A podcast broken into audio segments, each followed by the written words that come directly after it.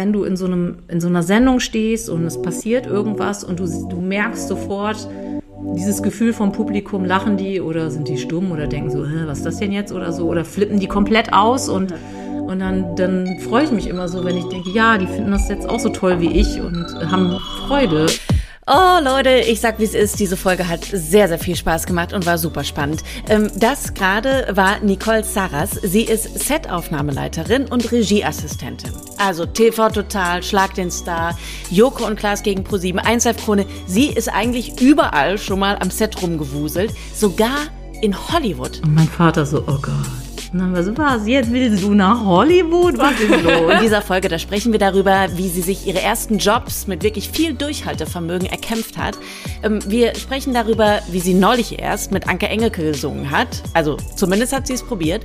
Und wir klären, wie anstrengend ist es eigentlich, Tiere im Studio zu haben? Wenn das macht, dann macht das. Es sagt ja nicht, ich gehe jetzt auf Toilette, dann passiert das. Wir hatten mal Kamele im Studio. Ja. Sie haben sehr viel gekackt. Das ja, war sehr eklig. Stimmt, Kamel hatten wir auch, hat auch sehr viel gekackt.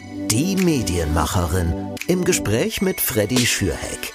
Hallo alle und willkommen zu einer neuen Folge Medienmacherin mit, ihr habt sie gerade schon gehört, Nicole und vor allen Dingen bei mir zu Hause im Homeoffice. Hallo Nicole. Hallo, danke für die Einladung. Wir sind beide frisch getestet, möchte ich dazu sagen, muss man ja heutzutage sagen. Ja, du hast mir auch vorab sogar äh, deinen QR-Code vom Test geschickt über WhatsApp. Ja. Ich habe das in mein nicht vorhandenes äh, Scangerät eingefügt und wunderbar. Also ich ah. bin auch äh, negativ, Leute. Ähm, ich freue mich sehr, dass du da bist, dass du dir die Zeit nimmst. Wir haben ja tatsächlich ähm, immer mal wieder Kontakt gehabt und überlegt, ob wir es mal irgendwann zusammen schaffen für den Podcast. Und jetzt sitzen wir hier.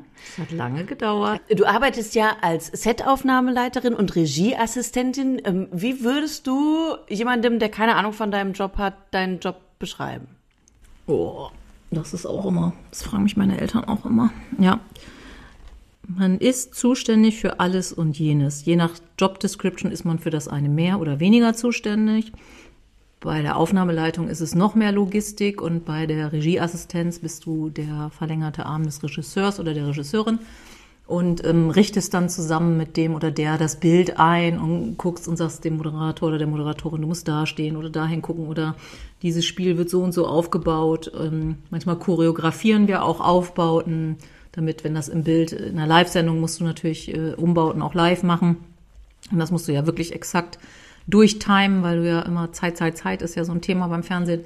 Ähm, das äh, äh, choreografieren wir dann zusammen und dafür ist man dann zuständig und die Aufnahmeleitung organisiert dann backstage das ganze Geraffel, was da noch zugehört, dass die Leute geschminkt werden, verkabelt werden, rechtzeitig irgendwo rauskommen auf Cue, die dann die Regie oder ich gebe. Und ähm, dieses ganze Zusammenspiel von allen Gewerken, also und du bist halt als Aufnahmeleitung auch immer ansprechbar, wenn irgendjemand kommt und sagt, ich habe folgendes Problem, auch wenn du das vielleicht nicht lösen kannst, weißt du im Zweifel, wer es mhm. lösen kann. Und äh, dadurch kommunizierst du natürlich unfassbar viel, hast meistens je nach Produktion mehrere Funkkreise auf dem Kopf, dann redest du ja noch so äh, Gesicht zu Gesicht mit jemandem und dann geht noch ganz viel übers Telefon, über irgendwelche WhatsApp, Telegram, weiß ich was, Gruppen. Ja. Und ähm, das alles zusammenzuhalten, dass am Ende dann alle Menschen, die da sind, rechtzeitig das tun, was sie tun müssen, das ist dann quasi die Aufgabe. Also grob Mädchen für alles. Im Zweifel, wenn alles super läuft, ist alles gut. Und wenn es schlecht läuft, ist dann suboptimal, sag ich mal. Aber bisher läuft ja eigentlich immer alles gut. Du hast ja, ja immer alles im Griff. Ähm, jetzt Schlag den Star zum Beispiel. Das ist ja eine Sendung, die irgendwie, weiß ich nicht, viereinhalb Stunden oder was dauert die immer? Also Je das ist ja, nimmt ja kein Ende. Auch da bist du ja mit am Start wie ähm, läuft das da mit der Vorplanung eigentlich ab? Weil du musst dich ja mit allem gut auskennen, auch mit den Spielen musst du dich gut auskennen, musst wissen, wer wann wo wie steht und so weiter. Plant ihr das oder ähm, probt ihr das irgendwie tagelang vorher schon, die einzelnen Spiele bei Schlag den Zauber? Ja. Das sind ja irgendwie 15 oder so. Das ist ja, ja eine Riesenmenge an Infos und an Requisiten und keine Ahnung. Ja, ja, klar. Das proben wir äh, mehrere Tage fürs Licht und äh, für die ganze äh, Funktionalität mit äh, sogenannten Lichtdoubles. Im besten Falle, wenn wir wissen, wir haben ein Damenduell, dass wir vielleicht auch mal Damen haben, die mhm. das mal durchspielen, ne? weil man ja doch äh, durch die Größe und so weiter äh, andere ähm, Möglichkeiten hat, als wenn du jemanden hast, der zwei Meter groß ist oder 1,70 oder Rechts-Linkshänder, ballaffin, nicht ballaffin und so weiter und so fort. Ne? Ähm, äh, das probierst du dann durch äh, und übst dann tatsächlich auch, wie bauen wir das auf, weil es halt eine Live-Sendung ist. Und dann weißt du manchmal, ähm, im besten Falle brauchst du so und so viele Sekunden oder eine Minute oder zwei. Oder wir messen dann immer die Zeit und gucken, wo können wir noch schneller werden und so und üben das dann wirklich und teilen dann ein, du packst dann da an, du da, du kommst von da und da. Also das wirklich dann wird ganz minutiös, sekundiös, nee, wie heißt das? Sekunden genau. ähm, sekundiös, neues Wort. Ähm, Klingt aber gar nicht mal so schlecht. Minutiös, sekundiös. Aber wie auch immer, du musst es halt total durchplanen, damit es dann äh, schick aussieht und auch funktioniert. Weil du kannst nicht einfach sagen, ja, wir gehen jetzt alle mal los und bauen das auf. Das funktioniert nicht. Du musst es wirklich einteilen und so machen, sonst äh, läuft alles äh, kreuz und quer und das ist ja Quatsch in der Live-Sendung und auch in der Aufzeichnung nicht. Du willst es ja so tight wie möglich für alle Beteiligten haben. Aber da, also da sitze ich wirklich immer voller Respekt vorm Fernseher, wenn ich das gucke. Ich gucke es ja wirklich sehr gerne, wenn man dann auch noch rausgeht für irgendwelche Challenges draußen und dann stehen auf einmal Bagger wieder bei euch vorm Gelände und so und dann muss man damit irgendwelche Kerzen auspusten oder was. Ja, was es da mal alles gibt. völlig bekloppte Spiele, aber ein großer Spaß. Und du hast gerade gesagt, teilweise machen das auch Lichtdoubles, die dann die Spiele probieren. Also da würde ich mich Nicht jetzt teilweise bei den Proben die ganze Zeit. Ja, die also echten da- Menschen kommen ja erst am Samstagabend an. Da würde ich mich jetzt wirklich mal in den Ring werfen und würde sagen, da würde ich ja wirklich gerne mal mitmachen. Kann man sich da bei euch dann einfach melden und sagen, hallo, ich wäre gerne mal Lichtdouble und würde die Spiele ausprobieren. Die werden von der Redaktion immer gesucht, aber ich kann ja mal fragen. Ich habe keine Ahnung. Also ich bin sehr unsportlich, ich bin gar nicht ballaffin, ich kann auch nicht mit Baggern umgehen. Bist du doch nicht so das optimale Doch, Lichtdouble. Ja, aber du hast doch gesagt, für alle Eventualitäten. Ich ja. bin so eine Niete in allem. Das wäre ja interessant mal da zu haben. Wir machen ja auch manchmal so verrückte Sportarten, die man so ja gar nicht, also die Ja. keiner vielleicht noch nie gemacht hat, weil es Ja. ja. eigentlich auch gar nicht so wirklich oder sehr wenig verteilt gibt oder so, wo man das einfach probieren muss, ob man es kann oder nicht. Ne? Also einfach durch Probieren. Aber es klingt auf jeden Fall so, als hättet ihr sehr, sehr viel Spaß auf der Arbeit immer. Ja, also immer ist es auch nicht so, ne? Wie bei jedem Job würde ich jetzt mal so unterschreiben. Ne? Natürlich gibt's auch stressige Situationen, wie wirklich bei jedem Job, glaube ich, den ich bisher gemacht habe. Und ich habe wirklich, ich sage immer alles außer Politeste und Pornos äh, habe ich irgendwie gefühlt schon und Putzfrau habe ich auch noch nicht gemacht. Also alles mit P. Ich wollte gerade sagen, Ähm, das hat irgendwie System. Jetzt habe ich den Faden verloren. Politikerin warst du auch noch Nee. Politikerin auch nicht, stimmt. Pilotin warst du auch, Auch noch nicht. Ja. Postbotin. No, nee, ich habe bei der Post gearbeitet, stimmt nicht. Aber ich war nicht Postbotin. Wie gesagt, bei jedem Job, glaube ich, also würde ich behaupten, bei allen Menschen, mit denen ich mich unterhalte, und ich unterhalte mich gern mit Menschen und finde Menschen total spannend, habe ich jetzt noch nie gehört, dass jeder immer total Fun hat. Aber ich möchte sagen, dass ich, wenn ich das so vergleiche mit anderen Menschen, dass ich wirklich viel Fun habe und viel lache. Und das finde ich halt so ein hohes Gut, wenn man echt lachen kann bei der Arbeit. Wer kann das schon? Also ich muss dann immer an Stromberg denken, wenn er da an seiner Versicherung, sage ich immer, nee, ich bin kein Stromberg, sondern ich ähm, habe echt zum aller, allergrößten Teil Spaß. Und natürlich ist der Spaß auch manchmal stressig und das gehört auch dazu. Und ähm, manchmal wird auch der Ton manchmal vielleicht rauer im Stress, aber alle wissen eigentlich, dass das dann nicht so gemeint ist, sondern dass es eine stressige Situation ist. Aber es ist halt viel Stoff und viel Inhalt und viele Umbauten und so. Und dann muss mal noch mal was geändert werden, weil dann im Spieletest irgendwas nicht so funktioniert hat, wie man sich das vielleicht ausgedacht hat. Und dann müssen die armen Menschen von der Baubühne wieder äh, viel noch umbauen und so. Und natürlich ist man dann auch gestresst. Aber am Ende ist dann alles wieder gut und zahlt sich dann für gute Unterhaltung aus. Und das ist halt das Schöne. Das ist ein spannender Job, den du machst. Und wir werden jetzt in dieser Folge ein bisschen gucken, wie du da hingekommen bist. Ähm, fangen wir vielleicht mal bei deinem Studium an. Anfang der 90er hast du angefangen zu studieren in München und in Bochum. Und davor, das habe ich aber bei meinem Xing-Profil verschwiegen. Ah, was, was, was hast du denn davor, Davor studiert? war ich kurz in Düsseldorf auch noch. Da habe ich studiert äh, Medienwissenschaften und Germanistik, weil mein Abitur halt leider zu schlecht war, um Theater, Film und Fernsehwissenschaften, schweres Wort, Toffifee wird das ja lustigerweise genannt, fand ich immer so ein bisschen blöd, ähm, studieren konnte. Und dann dachte ich, ich muss einen kleinen Umweg gehen und bin dann nach Düsseldorf gezogen, in die Lindenstraße, lus- lustigerweise. Und äh, während ich dann gerade da eingezogen bin, habe ich dann übers Nachrückverfahren einen Studienplatz in München bekommen. Bin dann wieder von Düsseldorf zurück nach Oldenburg gezogen, weil ich noch keine Wohnung in München hatte. Und bin dann, als ich dann endlich was gefunden habe, nach München gezogen. Und deine Eltern nur so, ja, super, nein, Nicole, alles klar, wir machen noch einen fünften Umzug mit dir. Ja, die waren relativ eh genervt, weil die sehr konservativ sind.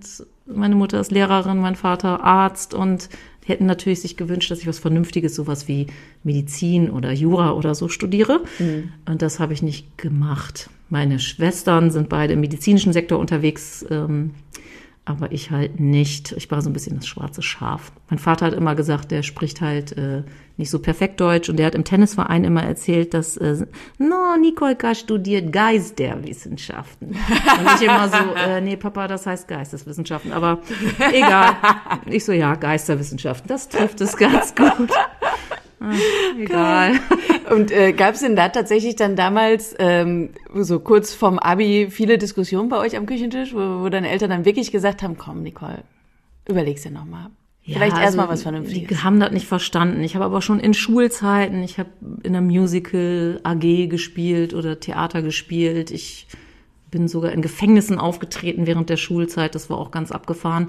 Meine, ich war am Staatstheater und habe da ein bisschen Ballett getanzt und so.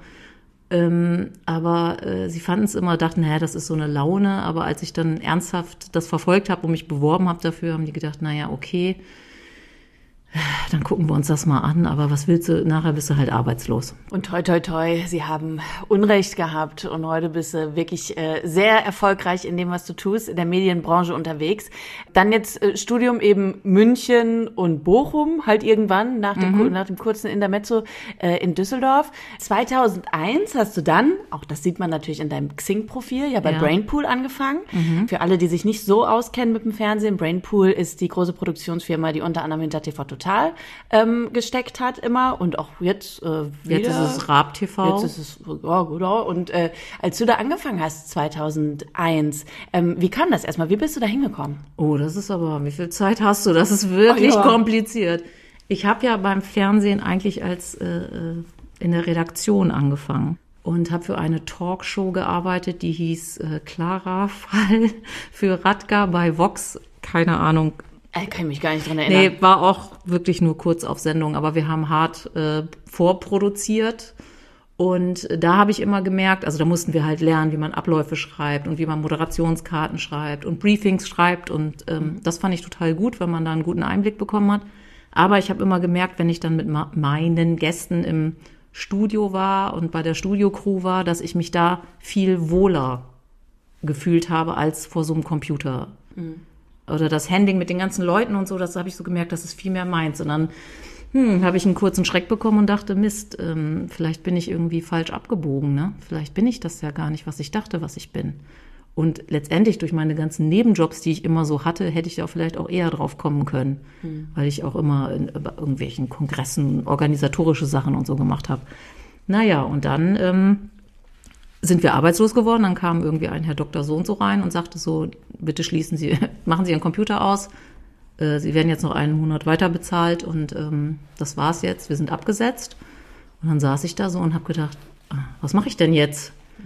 Und dann habe ich meinen Vater angerufen, der hat natürlich wieder fast einen Nervenzusammenbruch gekriegt, weil er das ja eh schon alles merkwürdig fand. Und hat gesagt, Kind, und dafür ah, hast du Geisterwissenschaften Ja, genau. Studiert. Und dann so, oh.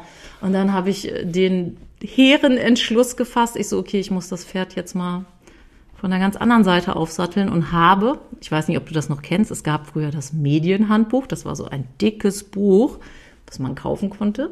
Ich glaube, es war relativ teuer. Und da standen alle, also jedes Jahr kam das raus, alle Produktionsfirmen mit den Produktionen und Anschriften, äh, Adressen, Ansprechpartnern Ach. drin. Und dann habe ich da so reingeguckt und dachte, wer produziert denn irgendwie was? Habe meinen Lebenslauf geschrieben und bin da persönlich, da habe ich ja noch in Bochum gewohnt, bin ja immer nach Köln gefahren, überall da so hingefahren an die Pforte und habe mhm. gesagt, hallo, ich bin die Nicole. Ich war in der Redaktion, ich habe studiert, ich weiß, aber ich möchte jetzt Aufnahmeleiterin werden. Und dann haben ja. alle gesagt, sag mal, spinnst du? Du bist hier fehl am Platz. Aber ich habe das knallhart durchgezogen. Ich kannte halt auch niemanden. Und dann hatte einer Erbarmen mit mir und hat sich gedacht, ja super. Also ich habe auch gesagt, ich will auch gar kein Geld. Also ich war total bescheuert.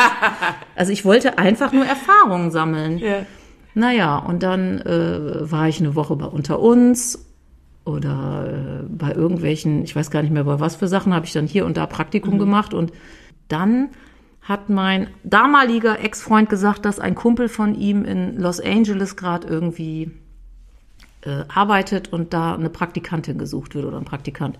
In Los Angeles. Das und ich so. In mm, Hollywood. Genau. Und ich so, ah. Und das ist irgendeine Kölnerin, die ausgewandert mhm. ist. Und ich so, geil. Dann habe ich da sofort eine E-Mail hingeschrieben. Ging zu dem Zeitpunkt, gab es schon E-Mails. Wahnsinn. und äh, habe hingeschrieben, ja, ich bin die und die und ich will hier weg und ich will Aufnahmeleiterin yeah. werden. Und wenn denn dann in Hollywood lernen, wo denn sonst? Oh mein Gott, das ist ja crazy. Ja, und dann äh, hat die auch relativ zeitig zurückgeschrieben, meinte so, ja, äh, klar, äh, dann komm doch. Und ich so, ja, wann denn? Und sie so, ja, am Wochenende, Montag geht's los. Ich glaube, Mittwoch habe ich mit der mhm. geschrieben. Und ich so, jetzt Montag? Ja. Und dann habe ich meine Eltern angerufen. Ich so, so folgendes. ich müsste am Wochenende nach Los Angeles fliegen. Und mein Vater so, oh Gott. Und dann war so, was, jetzt willst du nach Hollywood? Was ist los? und ich so, ja, Papa, du musst mir Geld leihen, ich muss da hin und ich muss eine Wohnung und einen Flug und ein Auto und bitte leih mir, gib mir ein zinsloses Darlehen.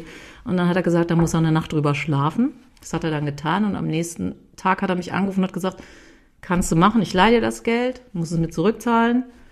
Aber Bedingung ist, da wird kein Urlaub gemacht. Wenn irgendwas nicht klappt, musst du dir eine andere Situation suchen. Es wird kein Fun da, es ist nur Ausbildung. Ja.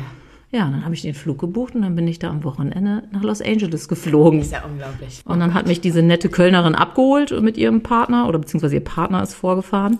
Und dann in, in, in, bin ich da in das Haus und total cool, alles so Palmen und ich so, ja, geil. Und dann musste ich erstmal, weil meine Wohnung, wo ich hin sollte, da ging es noch nicht, dann musste ich im Kinderzimmer von der Tochter schlafen. Da war so ein Hamster, der hat mich in den Wahnsinn getrieben. und am nächsten Morgen gab es total geiles Frühstück, so mit deutschen Brötchen und total unamerikanisch. Und ich so, boah, sind die alle nett hier und geil, geil, geil. Und dann sagt sie so auf einmal so, ja, äh, sie müsste mir was sagen. Und ich so, äh, bitte oh, oh. was? Und sie so, ja, ähm, das klappt jetzt doch nicht mit dem Film am Montag. Und ich so, Moment mal, ich habe, ich weiß nicht, wie viel tausend D-Mark ja. damals äh, Kredit aufgenommen. Ich bin hierher geflogen und du sagst mir jetzt, das klappt nicht. Mein Vater ja. bringt mich um. Ja. Oh und sie Gott. so, ja, äh, ja, vielleicht in drei Wochen oder so. Und ich so, ich kann jetzt drei Wochen nicht in LA umhängen, äh, rumhängen, ich muss irgendwas machen. Dann meint sie, ja, okay, ich besorge dir irgendwas anderes. Und dann hat sie mir was besorgt. Und dann bin ich da gelandet und dann saß ich aber in so einem Raum, der keine Fenster hatte und habe so Videokassetten bekommen die aus Deutschland, Österreich, Schweiz waren und die musste ich dann immer übersetzen. Ins Englische? Ja. Dann habe ich die Tante da wieder angerufen und habe gesagt, das geht so nicht. Ich, du musst mir irgendwas besorgen. Ich will Aufnahmeleiterin werden. Sie so, boah, schon genervt. Ja, was heißt du schon genervt? Ja. Du hast das Vermögen quasi der Familie ja. aufgewendet, um dann nach Hollywood zu fliegen. Also, dann hatte ich auch eine Unterkunft und da musste ich immer den Hund ausführen. Das gehörte für 500 Dollar zu diesem Zimmer dazu, dass ich mich um diesen der war sehr süß, Kirby kümmern musste, aber ich musste morgens und abends mit diesem Hund Gassi gehen und Scheiße aufsammeln und so. Und ich so, für 500 Dollar. Ja. Äh, naja, und dann äh, äh, bin ich zum nächsten Praktikum gefahren. Das war dann eine Serie bei MTV. Ich weiß nicht mal mehr, wer sie, wie sie hieß, weil ich genau einen Tag am Set war und sagte, Moment, das ist ja wie bei unter uns hier. Da komme ich ja gerade her. Das will ich ja nicht. Hm. Dann war sie auch schon wieder genervt. Dann meinte sie, ich habe jetzt nur noch eine Möglichkeit. Und wenn du da nicht unterkommst, dann weiß ich es auch nicht mehr. Dann musst du ja doch so lange rumhängen, bis der Film anfängt. Und dann hatte ich ein Vorstellungsgespräch bei Warner Brothers, so wie man das aus dem Kino kennt. Dann kommt da einer mit so einem Golfkart angefahren, holt dich ab und kriegst deinen Ausweis um und fährt dich da ah, durch die Gegend. Und dann hatte ich bei fünf Executive Producern ein Vorstellungsgespräch mhm. und es war, kam mir vor, ich weiß auch nicht, als ob ich jetzt mich für weiß ich was bewerbe. Ich wollte ein Praktikum machen. Ja, und irgendwann riefen die mich dann wieder rein und meinten so, ja, also die amerikanischen Praktikanten und Praktikantinnen dürfen nicht ans Set, die kommen immer ans Büro. Ich so, nee Leute, da komme ich ja gerade her. Ich fliege ja. doch jetzt nicht von Europa hier rüber, um im Büro zu sitzen. Das mache ich nicht. Und dann sagte die eine Chefin so, ja, aber pass auf, du kannst ans Set von zwei Sitcoms, aber und ich schon so, mm. aber du musst dann abends ins Büro, wenn der Tag vorbei ist und uns helfen, weil wir machen einen Dokumentarfilm und wir brauchen jemanden, der Deutsch kann. Und ich so, ah, okay. Und dann habe ich mich auf den Deal eingelassen. War natürlich Hardcore, weil in LA musst du ja auch mal so anderthalb Stunden Arbeitsweg einrechnen, ja. plus vorher Gassi gehen mit Kirby. ähm, Und dann durfte ich bei äh, zwei Sitcoms am Set mithelfen. Und die eine hieß The Drew Carey Show und die andere The Norm Show. Und das war schon spektakulär. Also wirklich mit Live-Audience. Es war zwar Fiction, aber es war Live-Audience. Es war ähm, auf 35 Millimeter gedreht. Es war halt wirklich richtig teure Produktion. Im Nebenstudio wurde Emergency Room gedreht und so. Da hast du dann George Clooney Basketball spielen sehen in der Pause und hast gedacht, jo, okay. Okay, äh, du hast George Clooney Basketball spielen. Ja. Und war er gut? Ja, die haben da so in ihren komischen grünen oder blauen Hand Krankenhausklamotten in der Pause da immer Basketball. Ich, war, ich habe da nur ganz kurz hingeguckt, weil ich so beschämt war. Ich bin ja, fand ich alles ganz abgefahren. Ja, und dann habe ich da Praktikum gemacht und abends im Büro gesessen. Und bei den Aufnahmeleitern am Set äh, haben die mich immer ich musste mich erstmal an den amerikanischen Stil gewöhnen, ähm, immer Trooper, German Trooper genannt, weil ich immer so durchs Set gelaufen bin und nicht so Slow-Motion-mäßig, sondern ich so, so, wo ist der nächste Job, was kann ich tun und so. Ja. Und ähm, dann hörte ich immer nur Trooper. Und dann wusste ich, okay, ich bin gemeint, ich komme da jetzt hin. Und wie lange warst du dann insgesamt in LA? Also habt ihr den Film dann Ach so, ja, eigentlich ich auch war drei Monate dann bei diesen Sitcoms und bei dem Dokumentarfilm, der dann auch äh, da bin ich auch sehr stolz drauf, weil das wird wahrscheinlich nie wieder in meinem Leben passieren, einen Oscar gewonnen hat im bester oh! Dokumentarfilm. Ich bin da nur wirklich, ich habe da ganz wenig gemacht, aber es war super süß. Sie haben mich dann eingeladen zur Premiere nach Deutschland. Also ich, äh, Leute, ihr seht ja nicht, dass ich hier die ganze Zeit mit offenem Mund sitze, weil ich mir denke, das darf doch alles gar nicht wahr sein. Das ist ja, ja das unglaublich so, verrückt. Es war wirklich verrückt. Du hast an einem Oscar-Projekt mitgearbeitet, an einem Oscar-Film. Das ist Mehr geht ja gar nicht. Ja, aber da habe ich überhaupt nicht dran gedacht. Ich habe einfach nur da recherchiert und E-Mails geschrieben und telefoniert. Ja, und ja aber trotzdem. Also, also ich habe, ich war dann schon gerührt, muss ich sagen, weil sonst steht man steht ja selten in einem Abspann drin und dann auch noch richtig geschrieben bei meinem Nachnamen, dass als ich dann da in Berlin saß und sogar vor mir noch damals Bundeskanzler Gerhard Schröder. Es wird ähm, immer verrückter. Erst Basketball mit George Clooney und jetzt Nein, nee, nee, ich habe nicht mit dem gespielt, ich habe nur so um die ja, Ecke gelugt, ne? Und ich habe äh, da war ich schon ein bisschen stolz. Und auch mir wenig Schlaf und so um die Ohren, also oder die Nächte um die Ohren zu hauen. Aber das war schon echt schön. Und ich habe mir halt von allen kleinen Praktika dann immer Zeugnisse, auch für die, wo ich eine Woche da in, dieser, in diesem fensterlosen Raum saß. Ich habe mir überall halt äh, Zeugnisse geben lassen und habe an den Wochenenden bin ich dann zu irgendeiner Filmschule da gegangen, habe Kurse besucht oder habe bei einem Werbefilmdreh mitgemacht, weil ich einfach so viel, ich hatte ja meinem Papa versprochen, so viel an Know-how aufsauge, wie ich kann.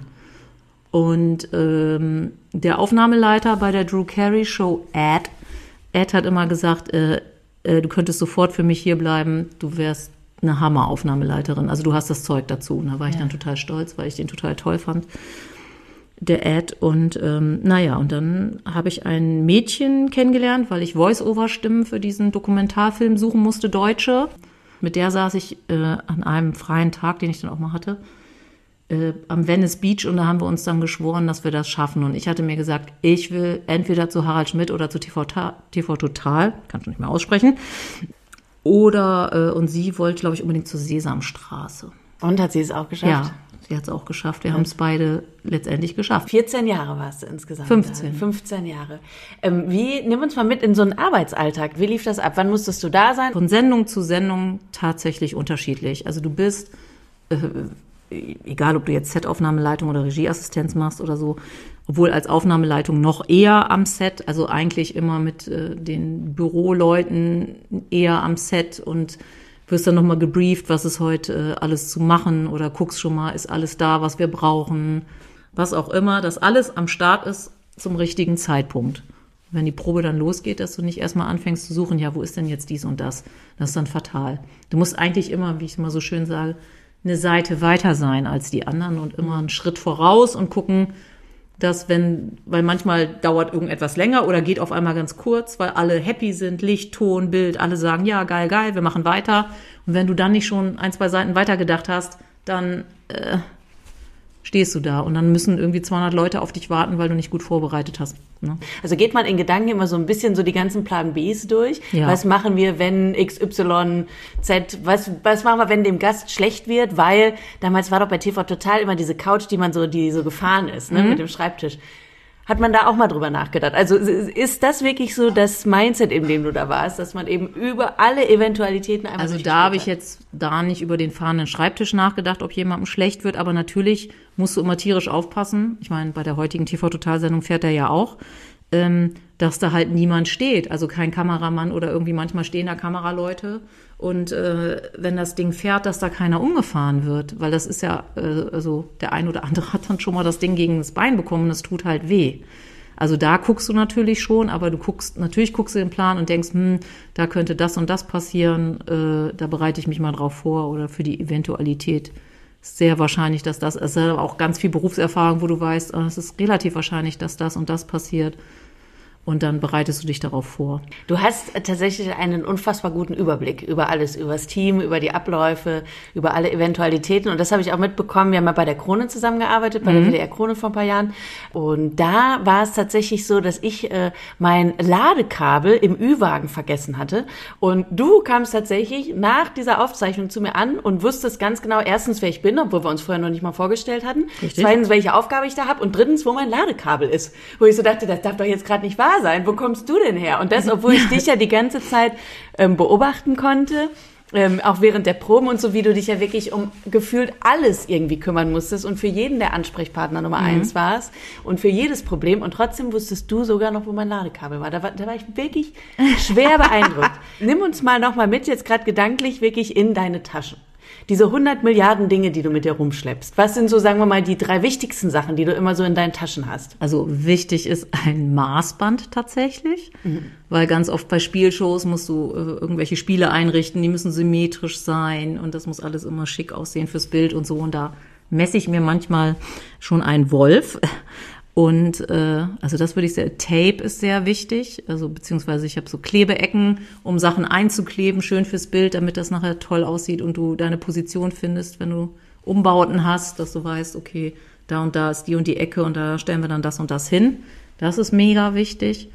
Eine Taschenlampe ist auch mega wichtig, hat man am Handy, aber auch trotzdem noch so eine Mini-Taschenlampe habe ich, weil manchmal ist es dunkel, dann möchten Moderatoren oder Moderatorinnen gerne nochmal ihren Text durchgehen, dann ist es nicht hell genug oder irgendwie Kleidung abchecken, ist da irgendein Fussel noch drauf. Das macht das Kostüm natürlich auch, aber manchmal ähm, ist irgendwas, du drehst dich um und dann sind die einen gerade weg und du siehst gerade noch so, ah, da ist doch noch gerade irgendein Fussel lang gerieselt oder irgendein Glitter, Flitter runtergerieselt oder so. Also das würde ich sagen, sind die. Und natürlich ein Stift, um sich Sachen aufzuschreiben. Auch ganz wichtig. und du hast mal in einem äh, Video bei Joko und Klaas, da wurden auch deine Taschen auseinandergenommen. Da hast du noch gesagt, dass äh, du immer eine Münze dabei hast. Ja. Falls man mal in einer Spielshow zum Beispiel was entscheiden muss. Ja, weil es ist, also äh, in vielen Spielshows ist so eine Münzentscheidung gerne mal genommen und dann heißt es oft erstmal, nee, wir brauchen doch keine Münze und dann entwickelt sich das Spiel auf einmal doch, dass man vielleicht mal was auslosen muss und deshalb habe ich so immer mindestens eine Münze am Start. du hast jetzt gerade mitproduziert, Wer steht mir die Show mhm. mit Joko und da gab es ja diese wirklich unfassbar erfolgreiche Folge neulich mit Anke Engelke mhm. ähm, zum ESC. Ich habe nochmal nachgeguckt, in der äh, Kernzielgruppe 14 bis 49, 24,1 Prozent Einschaltquote. Hattest du das schon während der Aufnahmen das Gefühl, das ist irgendwie was Besonderes, was wir machen mit dieser Fernsehsendung? Also ich habe bei dieser Fernsehsendung äh, oder auch bei sehr vielen, nee, bei, bei allen eigentlich bei äh, von den Jungs, ähm, die sind schon sehr speziell und toll und kreativ, die Menschen, die da alle arbeiten. Und aber als wir die Sendung mit Anke gemacht haben oder auch äh, damals mit Bastian Pastewka, und die kenne ich natürlich auch, die begleiten mich jetzt auch schon 20 Jahre, die beiden. Ne? Dann ist das ja nochmal eine ganz andere Ebene. Man sieht sich immer hier und da mal wieder. Und das auch dann immer so ein bisschen Familientreffen. Ne? Und ähm, und ich bin aber natürlich auch, muss ich da gestehen, ein großer ESC-Fan. Ich ja auch. Ich liebe und, ESC. und äh, durfte ja auch schon in, in Istanbul und in Oslo mit dabei sein. Und ähm, das war schon special für mich, weil das natürlich dann noch so meine private äh, Passion mit unterstrichen hat. Und dann noch Anke, die ist einfach, die fand ich schon immer total toll und sensationell und nett und freundlich und kreativ und die ist einfach toll. Und die mit so viel Spielfreude da rangegangen ist und so. Also ich habe bei der Probe durfte ich ähm, den Part von Conchita Wurst übernehmen, weil die noch nicht da war. Und dann hat Anke mich da so angesungen und ich habe versucht, irgendwie mehr schlecht oder recht äh, mitzusingen, was natürlich ganz äh, äh, furchtbar war. Aber es war relativ lustig, weil ich mich da reingesteigert habe unter meiner Maske. Aber ähm, das, da, da haben wir echt Gänsehaut gekriegt, weil das so, ja. Jetzt hast du gerade schon selbst ESC in Oslo auch angesprochen. Da müssen wir natürlich auch kurz drauf gucken, weil ich weiß ja, du warst dabei, als Lena Meyer-Landrut legendär für uns den Eurovision Song Contest gewonnen hat. Was, was ging da in dir vor? Wie hast du diesen Moment erlebt? Also, wir durften nicht in die Halle, weil es gab ja nur begrenzt Karten. Du als Fanin weißt es ja, wie ja, schwer ja, es da ist, in die Halle zu kommen. Aber es war ja nur ein sehr kleiner Teil von uns in der Halle und der Rest hat in einem Fernsehstudio auf einem großen Monitor dann ähm, die Sendung live verfolgt und getippt und gemacht und getan. Und wir haben uns alle in den Armen gelegen und geweint und gelacht und gefreut und mitgetanzt. Und es war wirklich mhm. total speziell. Und danach sind wir dann ja auch direkt mit einem Spezialflieger nach Hannover geflogen zum Rathaus und haben da rumgetanzt auf einer Bühne und dann wieder mit Polizeieskorte durch alle Blitzer durch Hannover durch und so. Es war wirklich völlig abgefahren. Es war wirklich so ein Moment, der so unreal war. Äh, aber diese Stimmung und so, es ist einfach so eine tolle Stimmung, auch wenn wir nicht gewonnen hätten. Also wir ist gut. Ich meine, wir haben ja nicht in dem, aber wir sind ein kleiner Teil davon, genauso wie bei dem Oscar-Film. Man ist so ein kleines Bausteinchen mhm. davon. Und da finde ich, darf man schon zu Recht stolz sein, weil es einfach eine ganz tolle Erfahrung und ein tolles Gefühl war und das kann einem keiner nehmen. Und das ist irgendwie, das macht's halt so aus, den, den Job, dass man so dabei sein darf und so tolle Sachen schaffen darf, auch wenn ich halt null kreativ bin. Ne? In meinem Job muss ich vielleicht kreativ in meinen Problemlösungen sein, aber ähm, oder Umsetzung oder wie auch immer man das nennen will. Aber ich, ähm, ich bewundere Kreativität und ich bin es halt leider null und deshalb bin ich auch da gelandet, wo ich bin. Aber ähm, ich, ich äh, bin dann total stolz darauf, ähm, ein Teilchen, ein kleines Elementarteilchen davon zu sein. Und ich freue mich dann auch so, wenn ich mich dann auch noch dabei auch noch gut unterhalten fühle. Also ja. das ist dann auch noch so schön, wenn du bei einer Sendung stehst und lachst und denkst, ah, wie lustig ist das jetzt gerade oder wie spannend oder uh, jetzt ist aber gefährlich oder so. Also diese ganzen Emotionen und deshalb war mir auch wichtig, bei so Shows dabei zu sein mit Publikum und nicht irgendwie bei einem Kinofilm und nach einem halben Jahr sitzt du dann im Kino und dann siehst du die Reaktion oder hörst du die Reaktion von den Menschen im Kinosaal. Mhm. Und ich finde das total toll. Und das war auch egal bei welcher Sendung oder so. Jetzt ist das natürlich mit Publikum alles ein bisschen schwieriger und weniger. Aber wenn du in so einem, in so einer Sendung stehst und es passiert irgendwas und du, du merkst sofort, dieses Gefühl vom Publikum, lachen die oder sind die stumm oder denken so, was ist das denn jetzt oder so, oder flippen die komplett aus und ja. Und dann, dann freue ich mich immer so, wenn ich denke, ja, die finden das jetzt auch so toll wie ich und haben Freude. Also ich finde das so schön, wenn man gut unterhalten kann, auch wenn ich jetzt, wie gesagt, kein kreativer Part bin. Aber ich bin halt stolz darauf, Teil davon zu sein und die Leute im besten Falle gut zu unterhalten. Hattest du auf deiner Position vielleicht gerade so am Anfang eigentlich auch manchmal das Gefühl im Medienbusiness, du musst dich erstmal behaupten und dass du, weil du eine Frau bist, ähm, dich irgendwie noch mehr behaupten musst und weniger ernst genommen wirst oder hattest du das gar nicht? Ja, doch, also ab und zu schon, ne? Also du hast ja auch mal gute und schlechte Tage und so und du musst dich ja halt in deinem Job, also gerade wenn du Aufnahmeleitung machst, das Wort Leitung sagt es ja auch schon, du musst leiten und dann kannst du natürlich nicht so mi, mi, mi, mi da stehen, sondern du musst dann schon deine Frau stehen oder deinen Mann stehen, äh, ne, mhm. wie auch immer. Es gibt jemanden, der hat mal gesagt, ich wäre sein bester Mann. Ähm, weil, also, also ich glaube, wenn man, man muss wirklich ein gewisses Standing haben, weil wenn du zu lasch bist, also ich sage mal Zucker, Brot und Peitsche, viele mhm. empfinden mich als zu streng und finden das nervig. Ich finde es aber richtig, weil du musst die Leute zusammenhalten. Wenn du zu Larifari bist, ähm, glaube ich, funktioniert das nicht. Das ist meine Einstellung. Das muss aber auch jeder für sich machen, wie er denkt. Aber ich glaube, man muss schon da relativ stringent sein, weil es ist, sonst tanzen die alle auf der Nase rum. Meine Meinung. Aber ich glaube, da macht das auch jeder anders. Mhm. Aber ich würde mich schon als relativ äh, streng oder konsequent äh, einschätzen.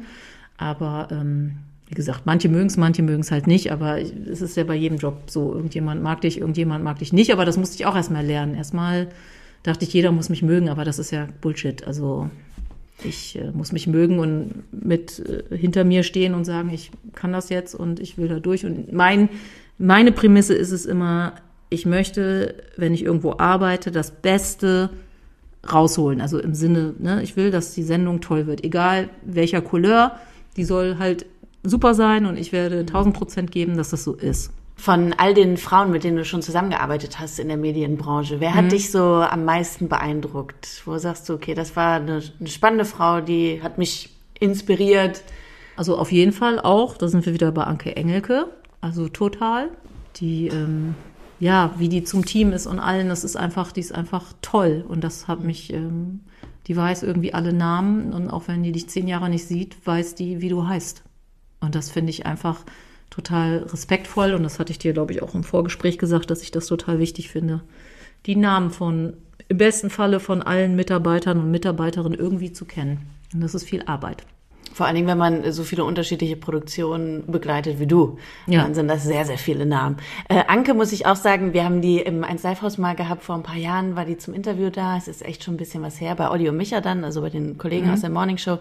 Und da hatte sie aber fürs ganze Team ich glaube, es waren Brownies, Brownies mitgebracht. Ja, doch, ich glaube, es waren Brownies in, in der Tupperdose. Ja. Und das fand ich sehr beeindruckend. Dann ist sie von Tisch zu Tisch und hat dann alle Brownies verteilt. Und ich saß da halt und war noch relativ neu in Köln und dachte so, das ist Anke Engelke. Die ist ein Megastar. Und die hat dir einen Brownie gebacken. Und das sind ja meistens die, die Besten, die den, den man es eigentlich im Umgang nicht anmerkt, dass sie ein Star sind. Aber ich war auch nie, und ich glaube, das ist in meinem Job auch ähm, ganz wichtig, ich war noch nie, wie sagt man, Starstruck oder wie, wie spricht man das richtig? Starstruck. Ja, Starstruck. Außer natürlich damals bei George Clooney, als er Basketball gespielt hat. Ja, in seinem da, aber wie gesagt, da OP-Outfit. So im, im OP-Outfit. aber da war ich, also ich wäre ja auch nicht hingegangen. Obwohl ich muss gestehen, ich bin zum äh, in, in Los Angeles, da habe ich Ärger bekommen, da bin ich zum Trailer von Wolfgang Petersen gegangen. Der hat da gerade mhm. diesen Film gedreht mit diesem Boot, was in Seenot gerät. Wie hieß der denn noch? Äh, keine Ahnung. Ah, weiß ich auch nicht mehr, wie der hieß. Auf jeden Fall durfte ich dann bei einer Szene, also ich habe bei dem geklopft und gesagt, so, hallo, ich bin Nicole, ich mache hier gerade Praktikum. Ich hatte da gerade ein paar Stunden frei auf dem Gelände. Mhm. Ich komme aus Norddeutschland wie Sie. Und, aber der war total nett und hat mich dann zu seinem Maskenbildner geschickt und dann durfte ich bei ähm, den Rest des Tages da beim Film zugucken. Haben natürlich trotzdem Ärger nachher bekommen. Ähm, ja, aber es war mega interessant. aber äh, ansonsten bin ich wirklich, ich habe keine Fansachen, ich habe keine Autogrammgedöns. Ich, ähm, ich finde, das ist in meinem Job auch nicht ähm, angemessen. Also wer, wer ich glaube, meinen Job machen möchte oder den Job an sich, der darf das nicht haben.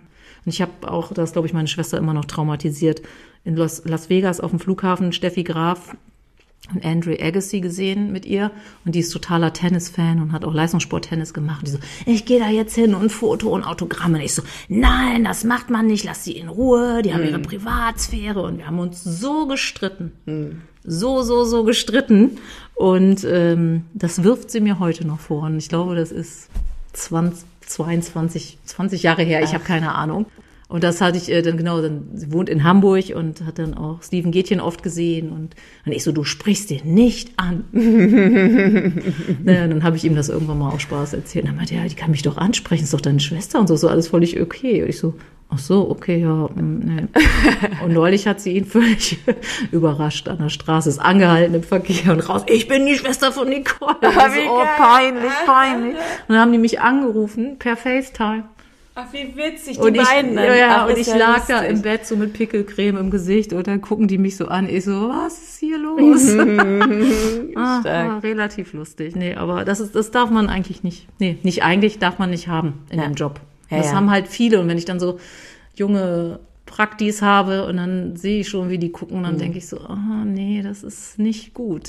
Mhm. Das darf nicht sein. Das muss überhaupt kein Thema sein. Das ist mhm. ganz wichtig.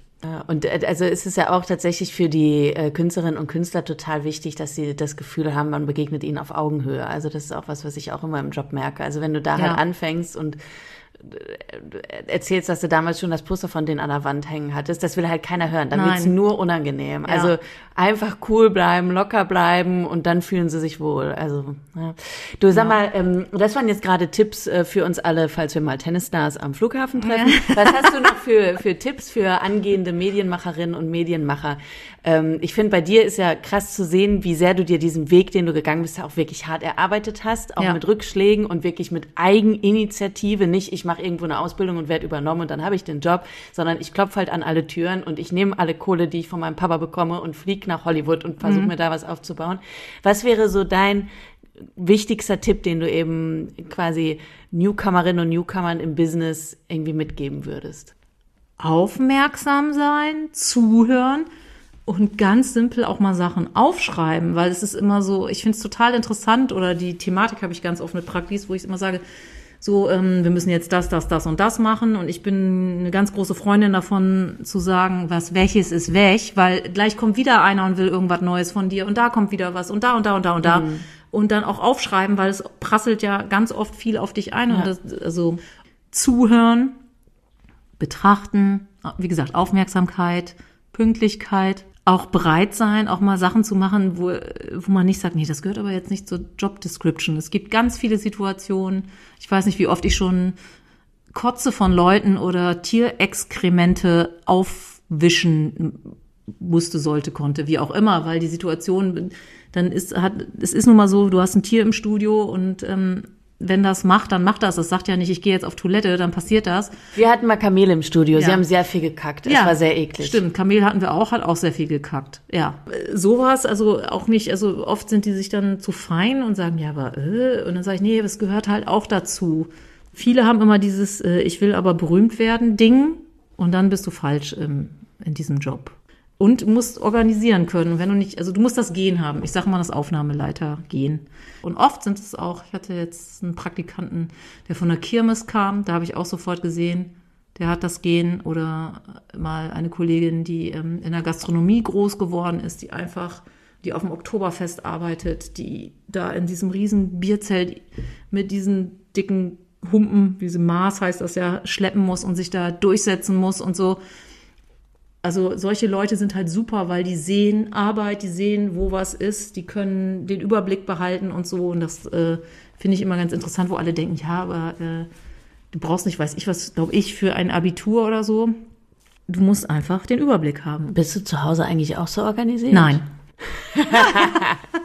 ich bin, aber nee, es ist immer so komisch. Äh, da lebt das Chaos, äh, geordnetes Chaos, sag ich mal. Aber es ist so, ähm, wenn ich jetzt irgendwo hinkomme, äh, bin ich äh, total präpariert und alle machen sich lustig, mit wie viel Gepäck ich reise. Das ist immer schon der Running Gag, wenn ich irgendwo ankomme. Also ich habe tatsächlich vier Koffer bei mir, wenn ich jetzt irgendwie nach München oder Berlin fahre und alle. Für die paar Tage Aufzeichnung. Ja, aber so Berlin, München sind ja oft so zweieinhalb Wochen oder so. Mhm. Und vier Koffer. Ja. Oder jetzt drei Koffer und eine Riesentasche, je nachdem, wie es. Oh. Äh, es ist immer organisatorisch auch schwierig, das alles hoch und runter zu tragen, in den Zug, ins Taxi und so weiter. Das ist muss ja auch alles organisieren. Und dann machen sich halt äh, viele über mich lustig, was ich alles so dabei habe. Aber am Ende profitieren dann auch alle irgendwie davon, was ich so dabei habe. Also, Ob es ein Wärmepflaster ist, weil es ganz oft ist, dass man sich irgendwie, wenn man draußen steht, irgendwie so blöd verzieht. Und mhm. bis ich dann wieder zu irgendeiner Apotheke komme, um was zu besorgen, dann habe ich es halt gerne schon bei mir. Oder auch immer, eine Wärmflasche habe ich zum Beispiel auch immer dabei. Und all solche Sachen. In deinen vier Koffern. Ja. Wie oft werden denn dieses Jahr deine Koffer gepackt? Und damit kommen wir auch leider schon zum, zum Ende von der heutigen Folge. Was steht dieses Jahr alles noch bei dir an? Erstmal natürlich auch äh, neue Folgen von deinem eigenen Podcast, an dem du mitwirkst. Ja, zusammen ja nicht mit, einer, meiner, mit einer Kunsthistorikerin, der Podcast ja. Art Affairs, wo ihr über Kunst sprecht. Da gibt's, denke ich mal, neue Folgen, wo du dann auch mit dabei bist. Ja, oder? genau. Da bin ich nicht immer mit dabei. Ähm, das ist die Dr. Katharina Andres, eine sehr gute alte Freundin von mir. Und ähm, da ich ja auch Kunstgeschichte studiert habe, interessiert mich Kunst immer noch sehr. Und ähm, da freue ich mich auch immer drauf, weil man so wie hier auch, man schaltet mal irgendwie eine Weile ab und ist wo ganz anders und das finde ich ganz schön. Und was steht sonst dieses Jahr noch an bei dir? Was kein Geheimnis ist, weil dafür schon gecastet wird oder gesucht wird oder aufgerufen wird, ist The Taste ist ja. jetzt wieder. Ach so, das magst du ja auch ganz das, gerne. Das gucke ne? ich ja, gucke ich ja ganz gerne. Da ja. hat mir ja der äh, DJ Alle Farben, wir es ja auch kennen, der Franz aus Berlin, ja. ähm, neulich erzählt, dass er tatsächlich auch mal sich da beworben hatte und dass er aber nicht genommen worden ist, Was? Ähm, weil er ja dann irgendwie vielleicht doch nicht gut genug gekocht hat oder wie auch immer. Ich weiß ja gar nicht, wie das Bewerbungsverfahren läuft, aber der war da tatsächlich ein bisschen traurig. Der wird da gerne mitmachen. Also wenn du Connections hast, das ist immer so lustig, was ich, was die Leute immer alle Denken, mir schreiben, was Also da habe ich überhaupt gar keinen Einfluss für alle Infotweet. Ich habe keinen Einfluss okay, auf gut. Also, äh, Leute, die irgendwo auftreten. dann auch äh, dieses Jahr ohne alle Farben. Was steht noch an? Ähm, was steht noch an jetzt im März? Joko und Klaas gegen Pro7 wieder und dann äh, auch hoffentlich bald wieder Wer steht mir die Show und Schlag den Star und ich weiß gar nicht, was kommt denn noch so. Frag doch mal die Maus beim WDR. Das hört sich nach einem richtig geilen Jahr wieder für dich an. Ja, also auf jeden Fall. Es macht Spaß. Und das ist, äh, das ist halt das Schönste, wenn du mit einem Team zusammenarbeitest, die halt alle so Spaß haben und Bock mhm. haben. Und das ist, äh, das ist einfach. Äh, alle fragen mich immer, ja, jetzt bist du ja so und so alt und jetzt müsstest du dich ja langsam mal ins Büro setzen und ähm, kannst, wie lange kannst du das denn noch und so? Und ich sage, aber das hält mich doch gerade jung, dass ich da so rumwusel und ja irgendwie immer so Themen am Zahn der Zeit mitbekomme und so. Und ich kann mir überhaupt nicht vorstellen, äh, in irgendeinem Büro zu sitzen. Das bin ich halt überhaupt nicht. Und das habe ich ja auch gemerkt. Ich habe nach, nach, ähm, nach dem Magister auch noch angefangen zu promovieren. Und dann saß ich vor diesem Computer irgendwie zwei Monate und habe gedacht, was mache ich hier eigentlich? Nur damit ich so einen Doktortitel habe und das vielleicht nachher lustig finde, den anzuwenden oder was? Mm. Das mhm. ist ja totaler Bullshit. Und dann habe ich das ja wieder verworfen. Äh, Magister reicht ja auch. Und ähm, aber einfach, ich wollte irgendwas fertig gemacht haben. Also ob das jetzt, aber es ist, glaube ich, nee, das ist noch ganz wichtig für die für die Leute, weil du mich gefragt hast, um nochmal zurückzugehen, ähm, was wichtig ist. Also ich glaube, es ist total schwierig, wenn man direkt nach dem Abitur oder Schulabschluss oder was auch immer direkt in diese Medienwelt reinrutscht, weil ich glaube, dass man da noch nicht gefestigt genug ist, charakterlich. Mhm. Und ich, ich, glaube, ich wäre, wenn ich das so gemacht hätte, so eine ganz abgewichste Medienbitch geworden. Glaube ich. So kenne ich mich. Und für mich war es total wichtig, meinen Charakter zu bilden, mein, mein Selbstwert oder was auch immer, erstmal zu wissen, wer bin ich eigentlich und was mache ich hier und was will ich hier eigentlich und wie stark bin ich oder wie schwach bin ich und das erstmal alles kennenzulernen. Dafür war die Studienzeit oder die Ausbildungszeit oder wie auch immer total wichtig und auch diese ganzen Wege und diese Umständlichkeiten und so, das hat mich, glaube ich, charakterlich sehr gebildet und ich glaube, dass ich das sonst nicht so gepackt hätte, weil ich die Kraft dazu, glaube ich, nicht gehabt hätte oder dann nicht gut geworden wäre für mich. Also mhm. ich glaube, es ist wichtig, irgendwas zu machen. Es ist egal was, irgendeine Ausbildung oder so, um sich zu formen. Meine Meinung. Aber vielleicht ist es auch falsch, ich weiß es nicht, aber für mich ist das so ein ganz wichtiges Fazit. Für dich war es genau der richtige Weg. Ja. Trooper. Ja, Wie Trooper, German äh, Trooper. Trooper. Es äh, war wunderbar, dass du uns mal mitgenommen hast auf deinen Weg. Das war wirklich super, super spannend. Vielen Dank dafür. Ähm, ich habe dir hier noch, weil ich einen Scherz gemacht habe. Ja, ne? als wir telefoniert haben im Vorgespräch, hast du einen Scherz gemacht, dass du dir äh, blaue M&Ms wünschen würdest, nur blaue. Ähm, so wie das, weil ich ja auch zu dir gesagt habe, ähm, es gibt ja bei äh, bei großen Shows und so oder auch bei wichtigen Interviews immer einen Rider, wo Künstlerinnen und Künstler sagen können, was sie sich wünschen. Und da weiß ich ja, dass du mit Sicherheit auch schon den ein oder anderen extra Wunsch ähm, erfüllen musstest. Deswegen habe ich gesagt, ich erfülle dir jeden Wunsch. Du hast gesagt, blaue M&M's. Äh, Bitte da schön. Sind sie. Leute, hier. Während ich jetzt alle anderen Farben der M&Ms äh, verspeisen werde, äh, bedanke ich mich noch mal kurz bei euch. Ähm, schön, dass ihr mit dabei wart in dieser Folge. Falls ihr noch Anregungen oder Fragen habt, Wünsche, wen wir hier einladen können, dann schreibt mir gerne über Social Media. Und wenn ihr eine Bewertung da lassen wollt, da freue ich mich natürlich sehr über den ein oder anderen Stern bei iTunes oder bei Spotify zum Beispiel.